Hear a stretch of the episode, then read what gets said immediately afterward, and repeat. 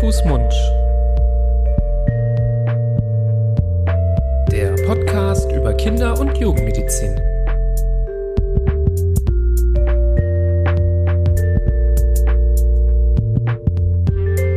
So, ihr Lieben, herzlich willkommen zu einer neuen Folge Hand, Fuß, Mund. Grüß Gott, Nibras. Hallo Florian. Hallo. Hallo Florian. Es geht weiter mit unserer sehr, sehr spannenden Themenwoche oder unseren zwei Themenwochen. Wir haben das ja schon angekündigt. Es gab schon eine spannende Folge zum Thema Leukämie. Ihr wisst Bescheid, dass wir eine ja, sehr schöne Zusammenarbeit haben, inhaltlich ähm, ja, mit der lieben DKMS. Das ist euch alles ein Begriff. Und ja, wir tauchen unmittelbar auch hier schon in die zweite Folge ein. Ihr habt schon beim Anklicken der Folge gesehen, dass es um das Thema ja, Stammzellspende geht. Ähm, ein Punkt, der sehr wichtig ist, auch in der Kinder- und Jugendmedizin. Und darum haben wir uns vorgenommen, heute darüber zu sprechen. Florian, ich freue mich da schon sehr drauf. Ja, ich natürlich auch. Die erste Folge, wie du sagst, war schon vollgepackt mit sehr wichtigen Informationen über das Thema Leukämie. Wir zwei haben uns da wieder mal ausgelassen in bekannter Manier, aber so richtige DKMS-Schwerpunktwochen ähm, bedingen es natürlich, dass nicht nur wir zwei unseren Senf da dazugeben, auch wenn das zugegebenermaßen so ein bisschen unser Heimterrain ist, ähm, die Onkologie und die, die Stammzelltransplantation. Ähm, Aber wir haben natürlich versucht, hier hochrangigste Gäste einzuladen. Und ich glaube, das ist uns absolut gelungen mit der heutigen Folge schon. Es ähm, soll nicht die letzte DKMS-Schwerpunktfolge bleiben, aber heute haben wir schon mal eine ganz wichtige äh, Folge, die einen sehr interessanten Überblick bringen wird. Da bin ich mir ganz sicher. Genau. Weil, weil wir haben einen sehr interessanten Gast. Genau. Wir haben heute Thilo Mengling von der DKMS da. Hallo, Herr Mengling. Hallo, guten Abend. Hallo, Herr Mengling. Schön, Schön dass, dass, Sie da sind. Genau. Wir sind hier schon so freudig, dass wir uns schon hier überschlagen. Ähm, super, dass Sie Zeit für uns gefunden haben für äh, dieses Gespräch. Und ähm, vielleicht können wir anfangen, dass Sie sich einmal kurz vorstellen. Sie sind ja Arzt bei der DKMS. Ähm, ein paar Details zu Ihnen. Ja, sehr gerne. Ich bin Arzt bei der DKMS ist eine interessante Sache, weil wir, wir sind ja nicht in der eigentlichen Krankenversorgung tätig, haben aber eine ganze Reihe Ärzte, die bei uns in der Spenderabklärung arbeiten, aber auch im Thema ähm, Standards entwickeln, Spendernachbeobachtung. Und so sieht's auch bei mir aus. Ich habe 2005 bereits angefangen, habe mich dann viele Jahre vor allem um Spendernachbeobachtung, also Fragebögen und Befragungen, Laborwerte gekümmert ähm, und bin jetzt seit zwei Jahren in so einer Art Expertenfunktion ein bisschen höher aufgehängt in der Firma und ähm, als Titel ist das Direktor nennt sich das bei uns International Medical Science, was jetzt nicht viel sagen muss, aber international ist für uns eine wichtige Aussage, weil die DKMS sehr international tätig ist und das heißt, es braucht auch Mediziner, die ähm, die internationale Abstimmung und die internationale sagen wir, Gleichrichtung oder Vergleichbarkeit der Inhalte dabei bewerten. Ist eine tolle Tätigkeit. Ich habe gesagt, ich bin richtig vorgestellt. Ähm, ich ähm, habe eine Zusatzqualifikation als Medizininformatiker, was immer ganz großartig gilt, in Wirklichkeit aber eigentlich nur sagt, dass ich ungefähr weiß, wie Datenbanken aufgebaut sind und letztlich ist die DKMS eine ganz große Datenbank. Ähm, deswegen ist das ein sehr hilfreicher Zugang, so ein bisschen beide Seiten zu verstehen, so die IT-lastige Datenbank, andererseits auch breiten medizinischen Hintergrund zu haben. Sehr schön, danke, dass Sie sich vorgestellt haben. Um ähm, dem Thema DKMS näher zu kommen, würden wir gerne ja das Ganze so inhaltlich ein bisschen ebnen, dass wir auch ähm, die Hörerinnen und Hörer noch mal ein bisschen äh, mit Grundwissen ähm, versorgen. Es geht ja immer um das Thema Stammzellspende, also um die ähm, Akquirierung von Spendern, die sich zum Beispiel freiwillig typisieren lassen, damit sie zum, wie Sie jetzt richtig gesagt haben, in einer großen Datenbank zur Verfügung stehen. Wir würden jetzt aber kurz am Anfang nochmal gerne eingehen wollen, wieso manche Kinder überhaupt eine Stammzellspende brauchen. Und ähm, ja, der Florian, du bist ja nicht nur Kinderarzt, sondern du bist auch schon lange Zeit fertiger Kinderonkologe und leitest bei uns in der Klinik auch die kinderonkologische Ambulanz. Ich frage es dich am liebsten sofort. Wieso brauchen Kinder manchmal eine Stammzellspende? Mhm. Also es ist, wie du sagst, ich habe mich mit dem Thema durchaus schon eine ganze Weile beschäftigt, war auch ja lange Zeit in der Knochenmarktransplantationseinheit oder wie sie bei uns heißt, der Abteilung für Stammzelltherapie äh, als Oberarzt tätig, habe also auch viele der beispielsweise der Knochenmarkentnahmen oder der Stammzellgewinnungen selbst vornehmen dürfen und auch die Patienten damit behandeln dürfen. Insofern ähm, gebe ich da gern so einen kurzen Überblick. Also es ist nicht so, dass jeder onkologisch erkrankte Patient im Kindesalter eine Stammzellspende braucht. Das ist Gott sei Dank nicht der Fall. Gerade bei den Leukämien haben wir eine sehr hohe Heilungsrate. Wir sprechen da bei, den, bei der häufigsten Leukämieform, das haben wir auch letztes Mal schon besprochen, von wirklich sehr guten äh, Überlebensdaten. Da werden teilweise 80 bis 90 Prozent der Patienten geheilt durch eine äh, Standardtherapie. Aber die Patienten, bei denen die Erkrankung zurückkommt oder bei denen sie gar nicht weggeht, also die, die Rezidive, die Rückfälle oder die refraktären Patienten, die bedürfen einer deutlich intensiveren Therapie und die intensivste Therapie, die es in der Onkologie, Onkologie gibt, ist die sogenannte Hochdosis-Chemotherapie. Und die hat, muss man sagen, so eine desaströse Wirkung auf das Blutbild und auf das Immunsystem, dass sich das eigene blutbildende System und das eigene Immunsystem nicht mehr erholen wird von dieser Therapie.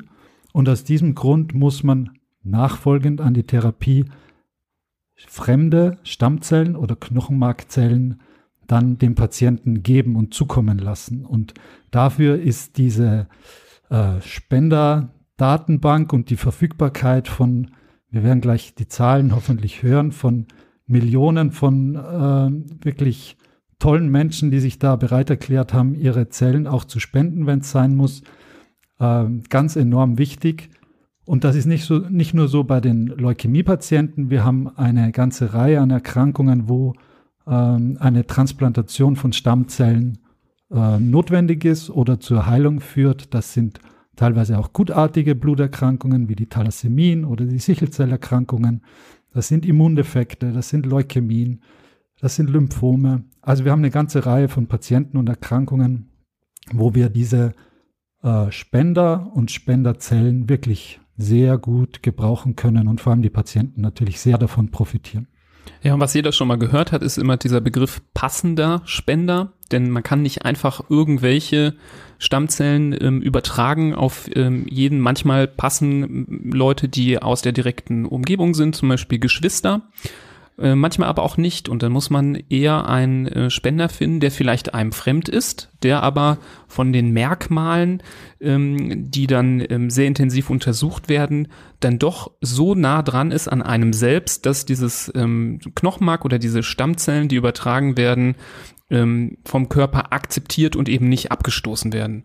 Und da finden wir vielleicht jetzt den Weg äh, zur DKMS, denn wir haben ja schon gehört, das ist eine große Datenbank, eine große Spenderbank, wo sich Menschen typisieren lassen, um denn vielleicht in einem richtigen Moment dann als Spender zur Verfügung zu stehen. Und ähm, Herr Mengling, da würde ich jetzt an Sie übergeben, indem Sie vielleicht ähm, zum äh, Start ein kurzes Intro geben könnten zur DKMS. Was ist das Hauptanliegen? Äh, was ist die Hauptaufgabe der DKMS? Und ähm, so ein paar Infos drumherum. Gerne. Ähm, wie gesagt, es ist schon durchgekommen. Wir haben, also wir werden im nächsten Jahr 30 Jahre alt und ähm, die ursprüngliche Anliegen, das wir hatten, war eben ganz, ganz genau im engsten Bereich das, was Sie beschrieben haben, nämlich die, das, das Finden von passenden Stammzellspendern für, ursprünglich haben wir auch von Leukämie gesprochen, wir haben den Begriff ein bisschen ausgeweitet auf Blutkrebs, was die Leukämien mit einbezieht, aber auf ein paar andere Erkrankungen eben auch noch zupasst, zutrifft. Das heißt, ähm, wir haben bei uns allein in Deutschland 6,8 Millionen Spender registriert. Ähm, warum braucht man so viele? Das ist der ganz wichtige Teil der Information. Und zwar gibt es gewisse Gewebemerkmale, die wir alle haben, zum großen Teil auf den weißen Blutkörperchen, aber auch auf anderen Geweben. Und die müssen zusammenpassen. Da geht's fast interessanterweise bei den Stammzellspenden geht es noch gar nicht mal darum, dass wie bei einer Niere der Empfänger den Patienten, also das Produkt abstößt, wenn man das so nennen will, oder die Zellen abstößt oder das Organ, sondern im Gegenteil, das transplantierte Gewebe, also die Spende, greift den Empfänger an.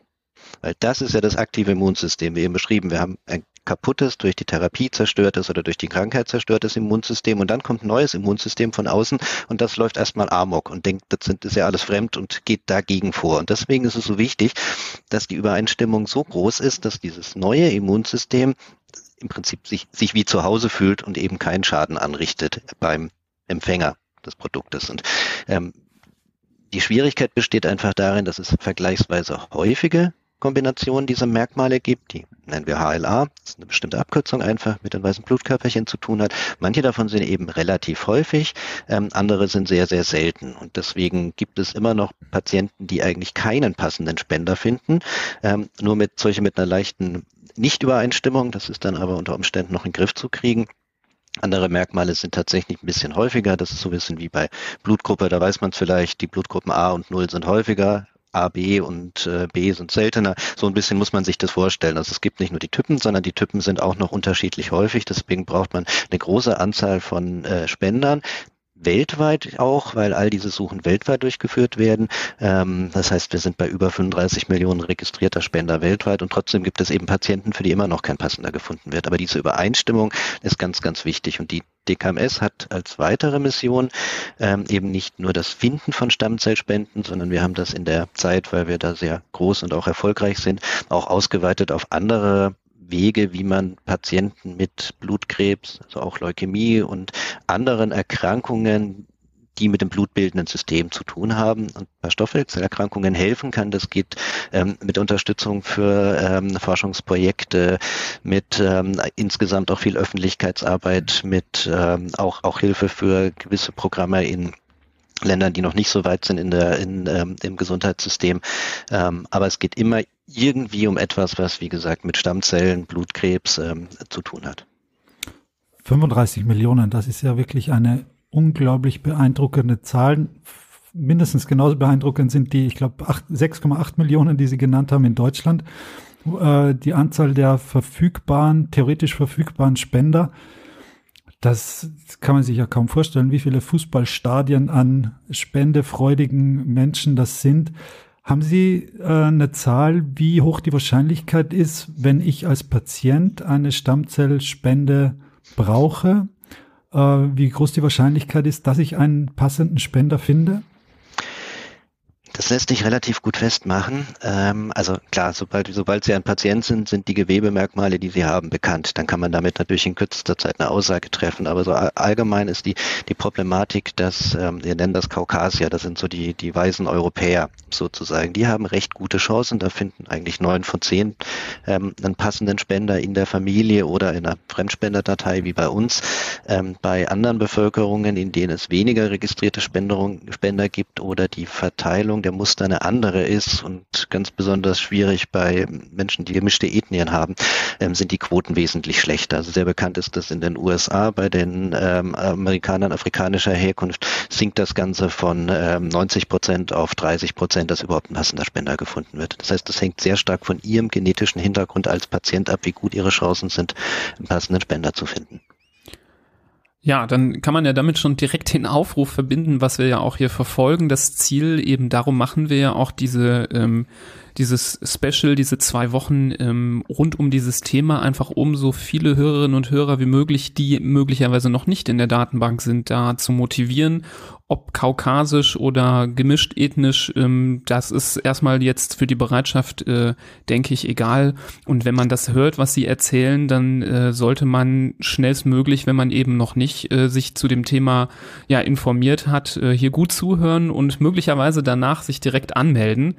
Ähm, wenn wir jetzt schon über das Thema Anmelden reden, es ist ja vielleicht so, dass der ein oder andere denkt, ja, das könnte vielleicht sehr unangenehm werden, mich da registrieren zu lassen. Ich möchte mich nicht pieksen lassen.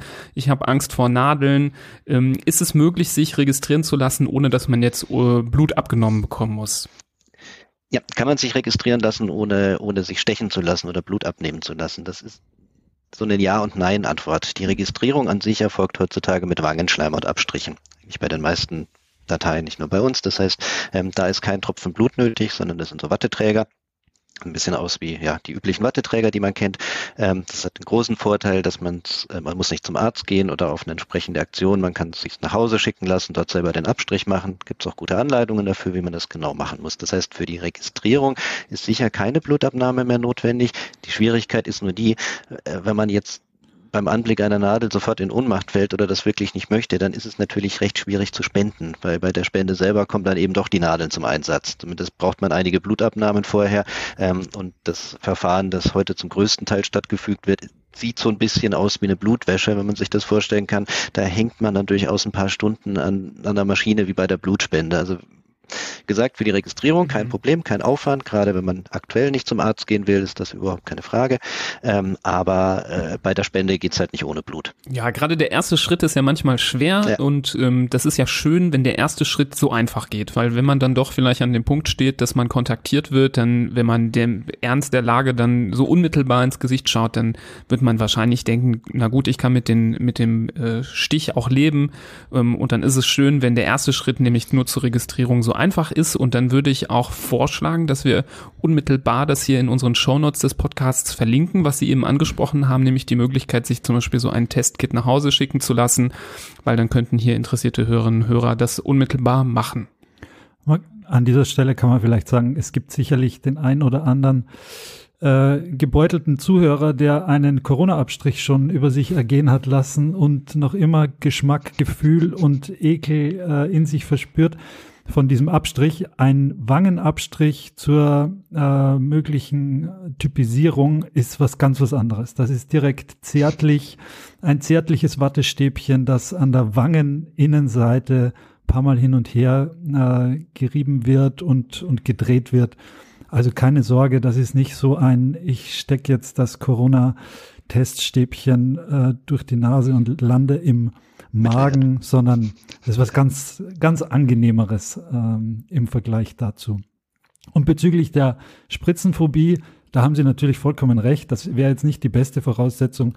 Ähm, an dieser Stelle sei ein ganz lieber Kollege von uns erwähnt, der in seinem Studium, in seinem Medizinstudium bei sämtlichen Blutstropfen, die er gesehen hat, äh, wirklich ohnmächtig geworden ist und mit dem Tisch auf dem äh, äh, mit dem Kopf auf den Tisch geknallt ist. Der ist mittlerweile ein wunderbarer Arzt geworden und ein sehr äh, guter Kinderarzt und Kinderonkologe. Insofern ist da alles möglich. Sehr gut. Genau, die Hürde, die Hürde zur Registrierung ist wirklich niedrig angelegt. Genau. Das finde ich auch genau sinnvolle Sache. Genau. Ja. Ich hoffe, das motiviert an dieser Stelle ganz viele Menschen, aber vielleicht könnten wir trotzdem klären, ähm, gibt es vielleicht jetzt Menschen, die ähm, aus irgendwelchen Gründen ähm, die Euphorie doch einen Gang zurückschalten müssen, weil zum Beispiel eine Spende in gewissen Situationen doch nicht möglich ist oder dass sie nicht spenden dürfen. Gibt es da Ausnahmen? Es gibt diese Ausnahmen. Also es ist glaube ich, recht naheliegend, wenn wir davon reden, äh, in einer akuten Situation, wenn man gerade einen akuten Infekt hat, dann sind wir wieder bei, bei Covid-19 oder sowas, ähm, dann wäre akut eine Spende nicht möglich, eine Registrierung ist aber zum Beispiel kein Problem. Das heißt, es ist recht naheliegend, wenn man gerade eine akute Erkrankung hat und oder Beinbruch oder irgendwas, dass es dann für einen Augenblick nicht geht. Das würde jetzt aber mit der Registrierung keine Probleme bereiten. Es gibt eine Reihe von, und das sind eigentlich wenig überraschende Erkrankungen, mit denen man sagt, man kann dauerhaft nicht Stammzellen spenden und dann macht es natürlich auch keinen Sinn, sich zu registrieren. Ähm, das sind die üblichen äh, schweren Stoffwechselerkrankungen wie ein ausgeprägter Diabetes, schwere Herz-Kreislauf-Erkrankungen, vorangegangene Krebserkrankungen. Also im Prinzip alle Sachen, wo jeder Mediziner und Laie sagt, okay, dieser Mensch ist jetzt nicht wirklich gesund. Ich glaube, das ist der wirkliche Ansatz. Darüber hinaus gibt es relativ wenig Sachen, die einschränken. Also es gibt immer so die Frage Reise oder ähm, sexuelle Orientierung oder sowas. Das ist bei der Registrierung spielt das tatsächlich alles keine Rolle mehr. Die letzte von dieser Art Hürden, die wir hatten, waren, dass wir ein Mindestgewicht bis vor einiger Zeit hatten, dass man also mindestens 50 Kilo wiegen musste muss man bei Blutspenden weiterhin. Das hat andere Gründe, aber auch die Regel gilt nicht mehr. Also eigentlich kann man sagen, wer gesund ist und 18 bis 55 Jahre, die Grenze gibt es auch noch, beziehungsweise mit 70 kann man, 17 kann man schon anfragen, aber zum Spenden muss man 18 sein. Wer gesund ist nach normalen Maßstäben sozusagen, der kann sich auch registrieren lassen. Mhm. Das mit dem Gewicht war mir nicht bewusst und nicht bekannt. Sehr interessant. Mhm. Jetzt haben wir vorhin schon des Öfteren von Stammzellspende und Knochenmarkspende und so gesprochen. Da gibt's ja schon Unterschiede, gerade wenn es dann, äh, wenn man dann ausgewählt wird als Spender und die Benachrichtigung bekommt. Vielleicht können Sie da auch gleich noch was dazu sagen, wie dann das Prozedere ist. Aber vorher grundsätzlich ähm, eine Knochenmarkspende und eine periphere Blutstammzellspende ist ja durchaus unterschiedlich. Können Sie da einmal kurz die groben Unterschiede, die gerade den Spender betreffen, einmal kurz erläutern? Mhm, sehr gern. Also im Prinzip sind es dieselben Zellen, die man haben will, so ist das nicht, nämlich Blutstammzellen, von denen wir die ganze Zeit reden. Die Verfahren sind aber sehr unterschiedlich. Äh, die Knochenmarkspende ist das, was es zuerst gab. Das ist ein chirurgisches Verfahren. Man ist in Vollnarkose, liegt auf dem Bauch und aus dem hinteren Beckenkamm, den kann man bei sich selber auch tasten, ähm, wird mit kräftigen Nadeln im Prinzip äh, das Knochenmark abgezogen. Also ein rein chirurgischer Angriff dauert etwa eine halbe Stunde, ist ein kleiner Angriff, findet aber aus Lagerungsgründen vor allem auch in Vollnarkose statt. Ähm, das gibt es eigentlich schon seit den frühen 60ern. Als die ersten Transplantationen stattgefunden haben, hat man sehr lange Erfahrung damit. Das sind jetzt, inzwischen sind wir so bei etwa 15 Prozent der Spenden in Deutschland finden noch so statt. Es gibt bestimmte Gründe, weshalb dieses Verfahren sich immer so ein bisschen halten wird. Das hat so ein bisschen mit der Art der Erkrankung des Patienten zu tun, aber auch manchmal sind spenderseitige Gründe. Das heute weitaus üblichere Verfahren, das wirklich in den allermeisten Fällen stattfindet, nennt sich periphere Blutstammzellspende und das ist im Prinzip ein sehr ähnliches Verfahren wie das, was auch alle Plasmaspender oder Blutplättchenspender, also ganz viele Menschen, die Blut Blutprodukte spenden, machen. Äh, sieht im Prinzip so aus, dass man an, an einer Art Maschine hängt, in der über einen Schlauch kleine Mengen des Blutes jeweils reinlaufen. Die werden dort zentrifugiert, genauer gesagt, also verarbeitet und eine bestimmte Art Zellen wird rausgefiltert und das, der Rest des Blutes, also der Rest von dieser Menge läuft dann über einen anderen Schlauch zurück in eine andere Vene. Das ist also kein operativer Eingriff, keine Aufnahme notwendig. Allerdings muss man sich über fünf Tage vor der Spende ein Medikament spritzen, dass die äh, Stammzellen, wir nennen es mobilisiert, also die sitzen normal im Knochenmark vor allem und nicht so viel im Blut, aber mit diesem Medikament führt das dazu, dass die so ausgeschwemmt werden aus dem Knochenmark und für kurze Zeit im Blut anzufinden sind, damit man sie dort rausfiltern kann. Ich glaube, das ist äh, bestimmt vielen Leuten nicht so ganz geläufig. Das ist eigentlich bis auf den Unterschied, dass man äh, zur Blut, Blutspende nur, nur, eine Nadel in der Regel braucht, ähm, eigentlich vom dem, was man äh, ja in dem Moment so durchlebt, gar nicht so anders ist. Vielleicht ist das auch für viele beruhigend, ähm, dass in den allermeisten Fällen diese Stammzellspende, wie Sie gesagt haben, peripher ähm, ablaufen kann und eben nicht äh, dieser Eingriff gemacht wird. Aber Sie haben ja auch gesagt, dieser kleine Eingriff, das ist in der Regel ähm, ja keine große ähm, Operation, sondern ja, das findet im OP statt, damit man eben nicht darf, nichts davon mitbekommt und eben dann ist es auch in der Regel etwas, was ähm, man, glaube ich, ganz gut ertragen kann als Spender. Okay. Ähm, eine Frage hätte ich ähm, nochmal zu Zahlen. Ähm, wenn ich mich jetzt registriere und sagen wir mal, ich bin jetzt vom Typ her kaukasisch, wie Sie das eben gesagt haben, und da haben, hatten, haben Sie ja auch angedeutet, ist es auch ähm, wahrscheinlicher, dass man auch einen Treffer hat. Wie wahrscheinlich ist das denn überhaupt, dass ich äh, dann ausgewählt werde als Spender? Das muss ich so ein bisschen, bisschen ähnlich wie die Frage des Patienten beantworten. Also ganz grundsätzlich ist es so, über alles betrachtet kann man sagen, dass etwa jeder tausendste bei uns registrierte Spender pro Jahr spendet. Also das ist schon eine ganz andere Kategorie als Lotto oder irgend sowas. Das heißt, es trifft durchaus eine Menge Menschen in Deutschland, die bei uns registriert sind. Es ist aber schon so, dass es bestimmte Gruppen von Spendern gibt oder von Personen gibt, die eine sehr viel höhere Wahrscheinlichkeit haben zu spendern und aufgefordert zu werden. Das heißt, wenn Sie man sagt, Sie sind äh, Kaukasiers, Begriff ist einfach üblich, ja. Das kann jetzt nichts zu machen.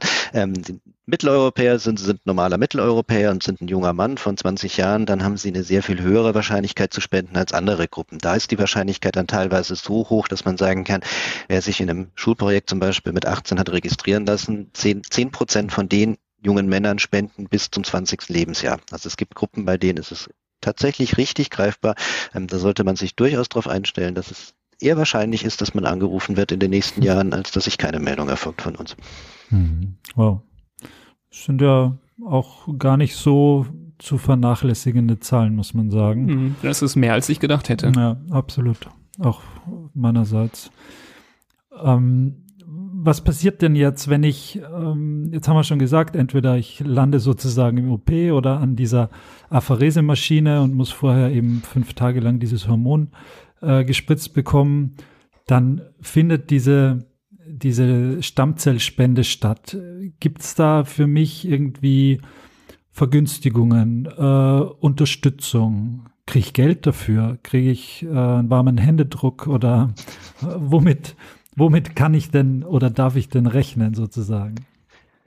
Den einfachsten Part zuerst. Es gibt Geld nicht im eigentlichen Sinne dafür, aber es gibt eine Aufwandsentschädigung. Das heißt, alle Kosten, die, die anfallen durch Verdienstausfall, ähm, was auch immer da kommt, äh, wird, wird komplett erstattet. Das ist keine Frage.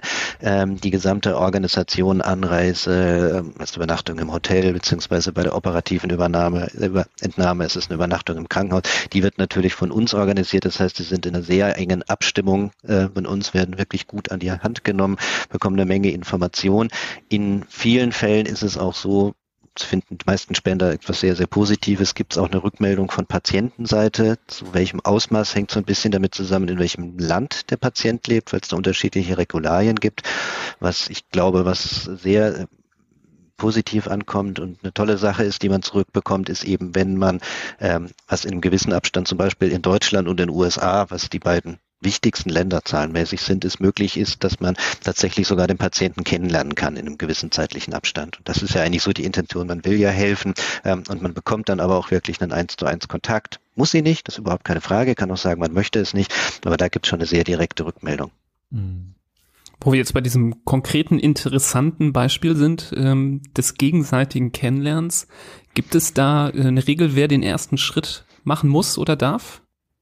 Ähm, das wird im Prinzip bei uns abgefragt, ob grundsätzlich eine, ein Adressaustausch möglich ist. Also die, die, die Sammlung erfolgt bei der DKMS und nur wenn beide Seiten einverstanden sind, ähm, kommt es zu irgendeinem Kontakt anbahnen. Das ist mhm. vollkommen klar. Im und Regelfall eine, ist es. Hm? Muss eine Mindestzeit ähm, zwischen der Spende oder beziehungsweise genau. der Transplantation des Patienten ähm, bis hin zur Kontaktaufnahme vergangen sein? Das muss es. Da sind in Deutschland zwei Jahre, in den USA ist es kürzer. Es gibt auch europäische Länder, in denen es muss man auch sagen, einige Länder, in denen gar kein Kontakt möglich ist oder nur ein einmaliger anonymer schriftlicher Kontakt. Aber wie gesagt, diese beiden Länder spielen die größte Rolle. In Deutschland sind wir bei zwei Jahren und nachdem die Spender ja alle in Deutschland leben, gilt diese Regel von zwei Jahren für alle unsere Spender.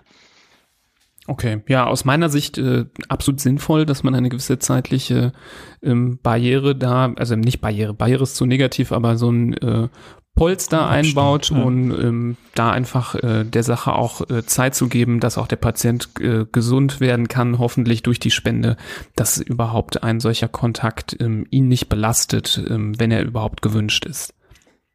Ja, ja, das ist einfach wichtig, damit man auch sagen kann, ist wie ist jetzt der, das, der, das Ergebnis der ganzen? Geht es ihm jetzt wirklich gut? Ist eine Heilung eingetreten? In, in welchem Status ist man einfach, ganz klar. Ja. ja.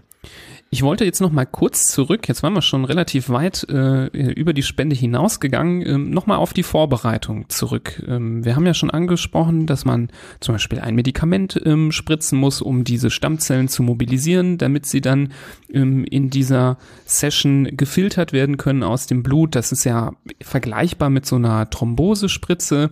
Dann ist man aber auch ähm, in so einem, an so einem Gerät angeschlossen. Das heißt, da sind so ein paar Faktoren, wo vielleicht der ein oder andere ähm, sich vielleicht Sorgen macht und sich denkt, ähm, hat das vielleicht auch gesundheitliche Risiken für mich als ähm, Spender?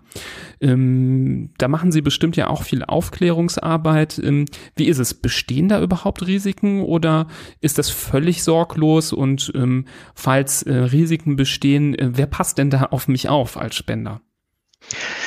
Es ist äh, ganz klar, nicht behaupten, dass es ohne irgendwelche Risiken sei. Das ist zum einen das Beispiel, es bleibt mal beim Blutspenden als Vergleich. Auch beim Blutspenden kann es in seltenen Fällen passieren, dass die Nadel durch die Vene durchsticht und es einen großen Bluterguss gibt, dass es zu einer ähm, äh, lokalen Wundinfektion kommt, auch von der kleinen Nadel. Dieses Risiko besteht bei jedem Eingriff in geringen Umfang immer. Bei der Knochenmarkspende kann man sich das sehr gut vorstellen, bei der operativen. Das ist einfach ein operativer Eingriff. Du kannst theoretisch immer zu einer Wundheilstörung, einer leichten Entzündung, einer Nachblutung kommen. Das sind wenig überraschende Ereignisse, die in seltenen Fällen eben tatsächlich eintreten. Bei diesem Medikament muss man noch dazu sagen, das hat für die meisten Spender durchaus spürbare Nebenwirkungen. Das macht so ein äh, grippeartiges Gefühl, Knochenschmerzen vor allem, vor allem in den Knochen, in denen viel Blutbildung ist. Ähm, das spürt man eigentlich schon, die sind aber eigentlich am, am Tag der Spende schon wieder vorüber.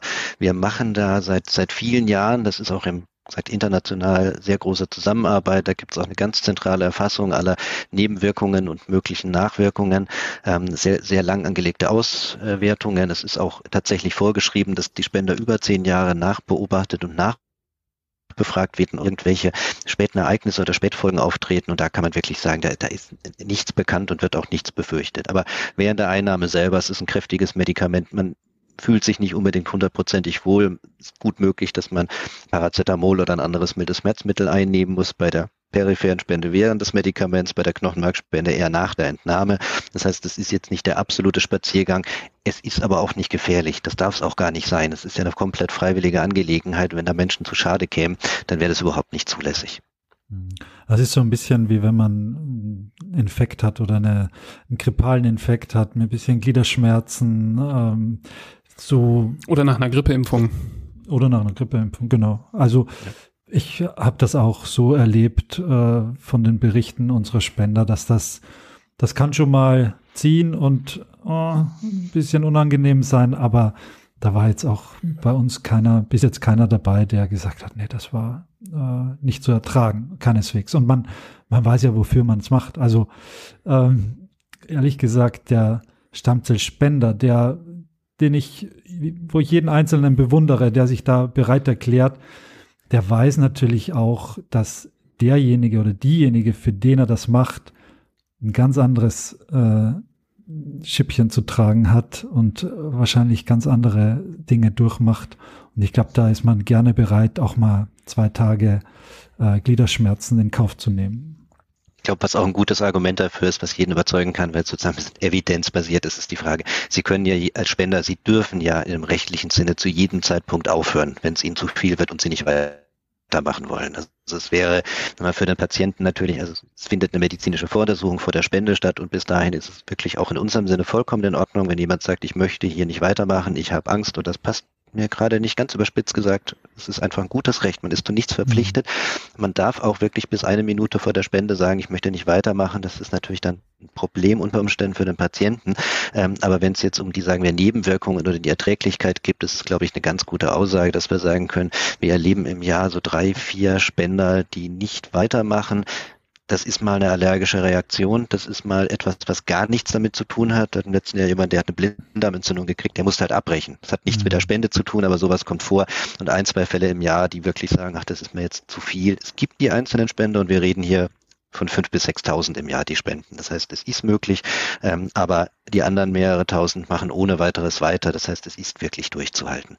Ja. Je früher man der Tatsache ins Auge blickt, dass man vielleicht doch nicht äh, dafür geeignet ist oder das doch nicht durchziehen kann, desto besser ist es. Wenn das jetzt eine Minute vorher ist, dann, wie ja. Sie gesagt haben, das kann für den Patienten schon äh, ganz unangenehme Folgen haben. Aber wenn man jetzt zum Beispiel zwei Wochen vorher draufkommt und sagt, nee, ich, ich kann das nicht, das ist sicherlich besser, als äh, man sagt es fünf Minuten vorher.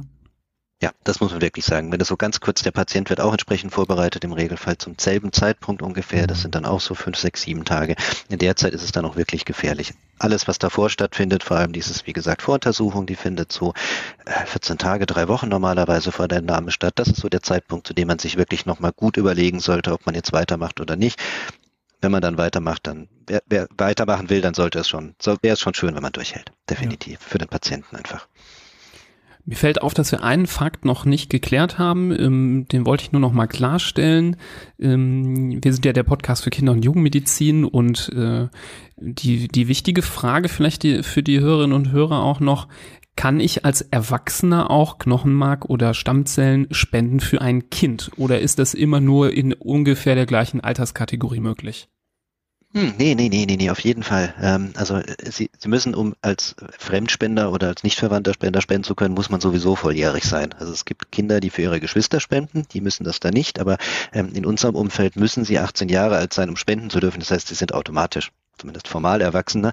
Ähm, das hat aber damit gar nichts zu tun. Es ist tatsächlich so, dass relativ viele, also denkt immer Krebserkrankung eine Sache alter Menschen, es gibt bei den Blutkrebserkrankungen relativ viele, natürlich gibt es auch viele ältere, aber relativ viele vergleichsweise jüngere Menschen. Das ist zum einen, ähm, Kinder sind gar nicht so selten, also das können Sie besser beschreiben als ihr, aber dass die akute lymphatische Leukämie also die häufigste Krebserkrankung eigentlich bei Kindern ist. Das heißt, das tritt da wirklich auf. Ähm, äh, genauso gibt's für Kinder. Es gibt eben nicht nur die Blutkrebs- oder äh, Leukämieerkrankungen, die transplantiert werden, sondern auch Immundefekte und manche schweren Stoffwechseleffekte. Das heißt, das sind dann immer Kinder. Also wir haben durchaus äh, Patienten, die sind null Jahre alt. Definitiv. Das geht also auch für Kinder. Das ist ein gewisser Teil unserer Patienten. Dann gibt es einen kleinen Altersgipfel bei gerade jüngeren Männern. Das sind die akuten myologischen Leukämien, eine bestimmte Leukämieform. Überraschenderweise relativ häufig, auch eine der wichtigsten oder häufigsten Krebsarten in der Altersgruppe. Das heißt, es ist tatsächlich eine Sache, dass es jüngere Erwachsene oder Kinder gar nicht so selten die Empfänger sind. Ja. Der zweite Punkt ähm, ist die Frage, kann ich auch als Spender mehrmals spenden? Das ist möglich in einem gewissen Umfang. Äh, wir haben in, in Deutschland insgesamt ähm, die Regelung, dass man sagt, man kann beide Verfahren, also einmal die Knochenmarkspende, die operative und dann die periphere Spende, man darf sie jeweils zweimal spenden. Das heißt, es wären vier Spenden denkbar. Uns ist kein einziger Spender bekannt, bei dem das erfolgt wäre, weil der große Unterschied ist, es kann sein, dass derselbe Patient nochmal eine Spende benötigt und dann möchte man nach Möglichkeit auf den ersten Spender zurückgreifen. Das ist eigentlich der wichtigste Grund, weshalb jemand mehr als einmal spendet. Ähm, wir haben eine Handvoll Spender in der Größenordnung 20 bis 30, die dreimal gespendet haben, aber dann eben für einen Patienten, der mehrfach was gebraucht hat. Das kommt also tatsächlich vor, ist aber selten mehr als zweimal trotzdem spannend, weil ähm, das ja auch etwas ist, was man vielleicht im Hinterkopf behält, dass äh, man nicht vom Hocker fällt, wenn man auf einmal wieder einen Brief von ihnen äh, im, im Briefkasten hat oder einen Anruf bekommt. Mhm. Ähm, dass das nicht äh, ganz vom Tisch ist, dass das nochmal eine Möglichkeit ist, aber wahrscheinlich ist es dann so, dass man dann eher weniger Angst hat äh, als davor, weil man einmal den Prozess durchlebt hat und wie Sie gesagt haben, der Anteil der Abbrecher ist so verschwindend gering, dass man wahrscheinlich davon ausgehen kann, dass die Spender keine schlechte Erfahrung machen. Das werden wir ja auch hier im Rahmen des Podcasts nochmal beleuchten. Ähm, da will ich nicht zu viel spoilern. Da werden wir auch ähm, eine Spenderin im Interview haben, die von ihren Erfahrungen berichtet. Da äh, freuen wir uns auch schon drauf. Ähm, ich würde aber noch mal so ein Zeit, ähm, ja, so ein Zeitgeschehen besprechen wollen, was uns allen momentan äh, sehr auf die Nerven geht natürlich und äh, allgegenwärtig ist. Sie wissen ganz genau, worauf ich hinaus will, auf wahrscheinlich das Unwort des Jahres 2020 und vielleicht auch noch des nächsten Jahres auch noch, wer weiß. Ähm, es geht um die Corona-Pandemie. Ähm, uns würde interessieren, ob Sie unter dieser Pandemie zunächst mal einen Unterschied merken, was zum Beispiel die Registrierungszahlen bei Ihnen angeht oder die Spendebereitschaft oder haben Sie das Gefühl, es melden sich momentan, weil Sorgen bestehen, weniger Leute oder ist es alles gleich geblieben? Wir machen ganz spannende Erfahrungen dabei. Also wir haben tatsächlich sagen können, dass wir, das ist natürlich eine riesen Herausforderung, also für unsere eigentliche Arbeit war die größte Herausforderung Ende März, als die Grenzen alle geschlossen waren, weil wir die Stammzellspenden nicht mehr zu den Patienten gebracht haben teilweise. Das war tatsächlich ein riesengroßes Problem. Ähm, unglaublich erfreulich, da hätte niemand damit gerechnet von vornherein. Das ist auch bei weitem nicht überall auf der Welt so. Aber die Bereitschaft zu spenden, wenn man angefragt wird, ist in Deutschland vollkommen unbeeindruckt von der Pandemie weitergeblieben. Das heißt, wir haben äh, weiterhin eine hervorragende Verfügbarkeit von Spendern, wenn die konkrete Anfrage kommt. Ähm, da hat eigentlich, hat sich rechnerisch statistisch gar nichts dran getan. Es kommt vielleicht noch der Effekt dazu, dass man äh, viele andere Sachen, die man sonst machen würde, wie feiern oder in Urlaub fahren, nicht machen kann. Deswegen ist man auch zeitlich verfügbar. Aber an der Bereitschaft hat sich absolut nichts gespendet, im Geg geendet. Ähm, Gegenteil, da ist viel, viel Aufmerksamkeit da. Was die Neuregistrierung von Spendern angeht, da gibt es schon einen Einbruch. Das hat aber weniger damit zu tun, dass es eine mangelnde Bereitschaft gibt, als dass wir natürlich keine größeren öffentlichen Aktionen mehr machen können. Damit haben wir schon sehr früh aufgehört. Also haben wir auch kann sich direkt im Internet registrieren. Dann gibt es kleinere Aktionen, zum Beispiel im Rahmen von der Schultypisierung. Die finden auch statt in einer Art und Weise jetzt wieder in einer Online-Form. Aber die großen öffentlichen Aktionen, wo man am Wochenende dann halt vor Ort 1000, 2000 Leute aufgenommen hat oder in der Betriebstypisierung, also in der Arbeitnehmer das zu machen, die finden, die fallen natürlich im Augenblick weg. Das heißt, wir haben einen Rückgang der Neuaufnahmezahlen aus einem sagen wir, eher technischen Grund, weil man das nicht durchführen kann.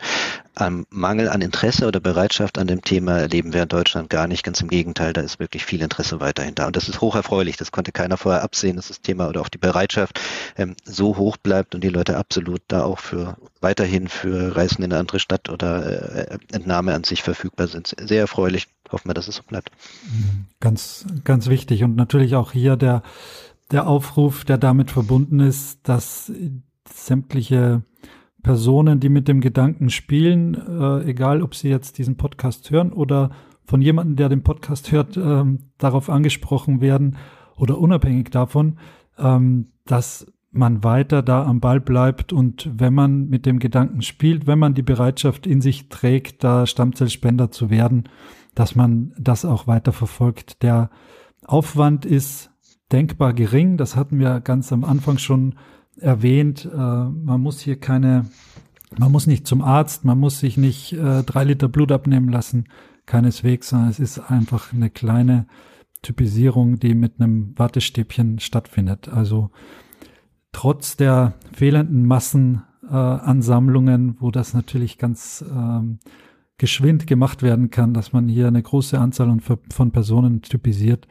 Trotzdem ähm, sollte der Einzelne weiterhin der Bereitschaft nachkommen und, und äh, sich typisieren lassen. Das ist auf jeden Fall die Quintessenz auch dieser, dieser Episode. Wenn ich jetzt vielleicht, wenn das doch nichts für mich ist, äh, weder die Narkose noch äh, das Hormon, das da gespritzt wird und ich auch kein Blut sehen kann und überhaupt, oder ich auch einfach über 55 Jahre alt bin, da gibt es sicher noch andere Wege, wie ich dem ähm, dem Unternehmen DKMS sozusagen Hilfe leisten kann oder die, das Ganze unterstützen kann. Ähm, vielleicht können Sie da noch den einen oder anderen Weg skizzieren, wie man auch wenn man jetzt keine Stammzellen abliefern möchte, was man vielleicht, ähm, wie man helfen kann.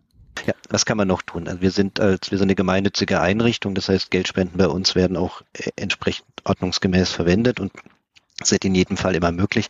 Was uns aber unheimlich hilft, ist gerade, wenn man jetzt selber sagt, ich traue es mir nicht zu, ich kann es aus gesundheitlichen Gründen nicht, ich bin zu alt, ähm, ist einfach die die öffentliche Aufmerksamkeit oder vor allem die Aufmerksamkeit im eigenen Umfeld entsprechend zu steigern, dann einfach zu sagen, den Sohn oder den Verwandten zu fragen, wäre das nicht was für dich?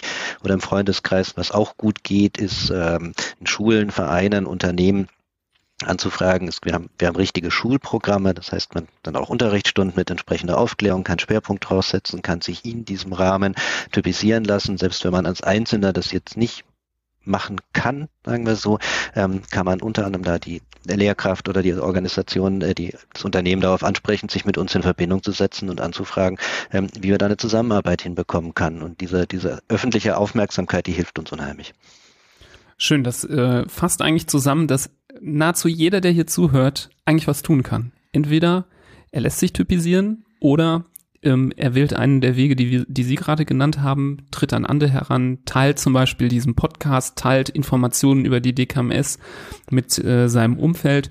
Und natürlich kann man beides machen. Ne? Also man muss ja mit der Typisierung nicht aufhören. Da kann man dann dran anknüpfen und ähm, weiter andere Leute motivieren, da mitzumachen, auch gerade in den Zeiten, wenn sie sagen, trotz allem, es gibt Einbrüche bei ähm, den Typisierungszahlen. Ähm, das ist ja nicht ohne Grund äh, wichtig, weil ja, wenn Sie sagen, man kann spenden zwischen 18 und 55, äh, jedes Jahr rutschen dann wahrscheinlich ein paar Leute auch aus der Spendermöglichkeit raus, weil sie dann zu alt werden. Und dann äh, braucht es ja auch Nachschub. Und deswegen ist es vielleicht auch gerade jetzt wichtig, ähm, da stark zu bleiben und ähm, daran zu denken, auch wenn gerade viele Dinge einem durch den Kopf gehen und man sich Sorgen macht wegen Corona und Viele Leute sind ja auch durch ihre ähm, oder gerade bei ihrer Existenz bedroht. Das ist ähm, sehr belastend. Aber ja, Krebserkrankungen, ähm, die sind auch existenzbedrohend und ähm, vielleicht hat man die Zeit, doch einmal sich den Abstrich ähm, ja kurz durchzuführen und sich schnell typisieren zu lassen oder die Information weiterzugeben. Genau. Ja, ich denke, dass wir an dieser Stelle schon so langsam zum Ende kommen können von diesem wunderbaren Interview. Herr Mengling, vielen Dank. Ähm, ich fand das einen ganz, ganz äh, spannenden Einblick in äh, die DKMS, in Ihre Arbeit. Ähm, ich glaube, das hat vielen Hörerinnen und Hörer ähm, eine tolle Informationsgrundlage rund um dieses Thema geboten. Wir können natürlich nur motivieren, dass wenn weitere Fragen noch offen geblieben sind, ähm, uns gerne eine Mail zu schreiben, uns zu fragen oder sich an die DKMS zu wenden. Wir werden auch die wichtigsten Kontaktmöglichkeiten nochmal in den Shownotes verlinken und ebenso wird man in den Shownotes auch ähm, nochmal einen Link dazu finden, unmittelbar, wie man sich äh, typisieren lassen kann oder auf anderem Weg helfen kann. Ja, vielen Dank auch von meiner Seite für die, für die Möglichkeit, uns hier darzustellen und das ganze Thema anzusprechen und zu verbreiten. Das ist ja genau das, was wir wollen, möglichst viele Menschen informieren und mitzunehmen in irgendeiner Art und Weise.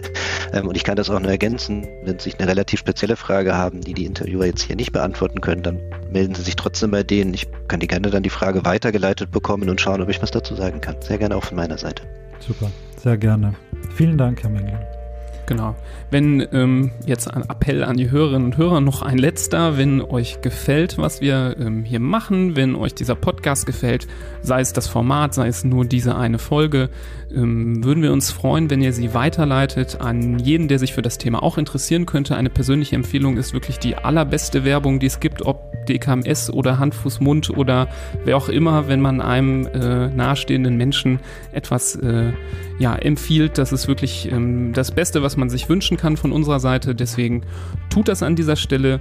Ähm, weitere Werbung will ich und ähm, möchte ich an dieser Stelle jetzt ähm, bei diesem tollen Thema jetzt nicht unbedingt anbringen.